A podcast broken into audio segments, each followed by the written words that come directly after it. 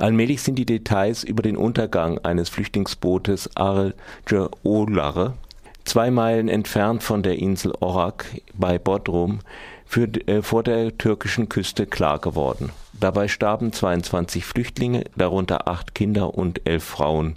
Die Aussagen von 249 geretteten Flüchtlingen wurden einzeln aufgenommen. Von ihnen stammten 193 aus Syrien, 30 aus dem Irak und 20 aus Pakistan und 20, 28 aus Afghanistan.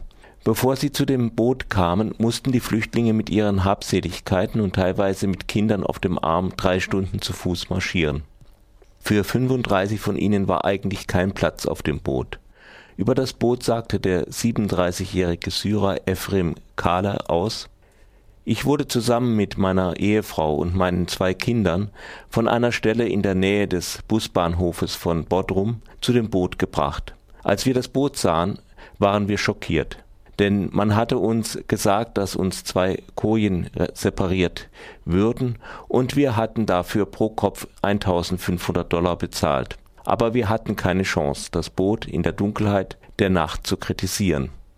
Das Boot war völlig überfüllt. Selbst zum Sitzen gab es kaum Platz. Es gab Leute, die dieses Boot nicht besteigen wollten, aber die Organisatoren zogen Waffen und sagten, entweder ihr steigt ein oder ihr sterbt. Wir fürchteten uns und stiegen ein. Als wir einstiegen, war bereits Wasser im Motorraum des Bootes. Sie sagten, dass das Wasser normal sei. Da wir uns mit dem Meer nicht auskannten, konnten wir nichts dazu sagen. Nach einer Stunde ging das Boot unter. Von den Geretteten sagte der 26-jährige irakische Turkmede Salim Basani aus, dass die Leute, die mit dem Boot äh, betraut waren, unerfahren war, war klar. Nach einer Stunde kam das Boot in Schwierigkeiten und wurde viel langsamer die unten waren, sagten, dass das Boot rasch mit Wasser volllaufe, und als sie nach oben wollten, brach Panik aus. Auch im obersten Teil des Bootes riefen Leute vor Panik. Denen, die, äh, denen im unteren Deck stieg das Wasser bis zum Gürtel. Die Schreie gingen durcheinander. Danach legte sich das Schiff auf die Seite und begann zu sinken. Die im oberen Teil darunter, äh, auch ich, fielen mit den Schwimmwesten ins Wasser. Die unten hatten keine Chance, herauszukommen. Ein großer Teil ging schreiend in den Tod. In der Dunkelheit der Nacht dachten wir, wer uns wohl helfen würde, wie wir am Leben bleiben könnten. Aber weil jeder schrie, weil jeder in Panik war, konnte niemand niemandem helfen. Während wir äh, unsererseits an dem über Wasser bleibenden Boot festhielten, versuchten wir andererseits, die im Inneren herauszubekommen. Diejenigen, die Schwimmwesten hatten und die, die schwimmen konnten, retteten auf diese Weise wenigstens 40.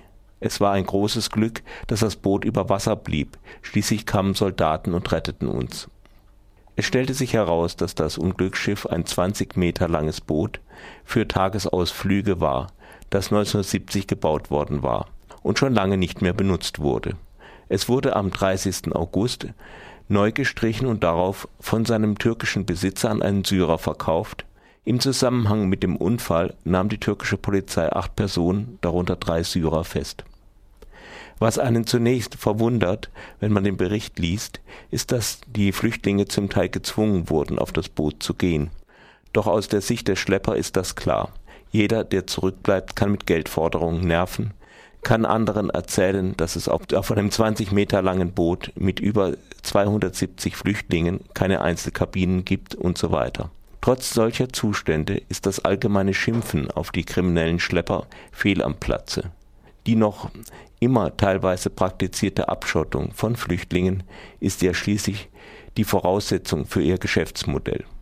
Außerdem wissen wir nicht, ob alle Schlepper gleich skrupellos sind. Bekannt werden ja vor allem die Fälle, in denen es schwere Unfälle gibt.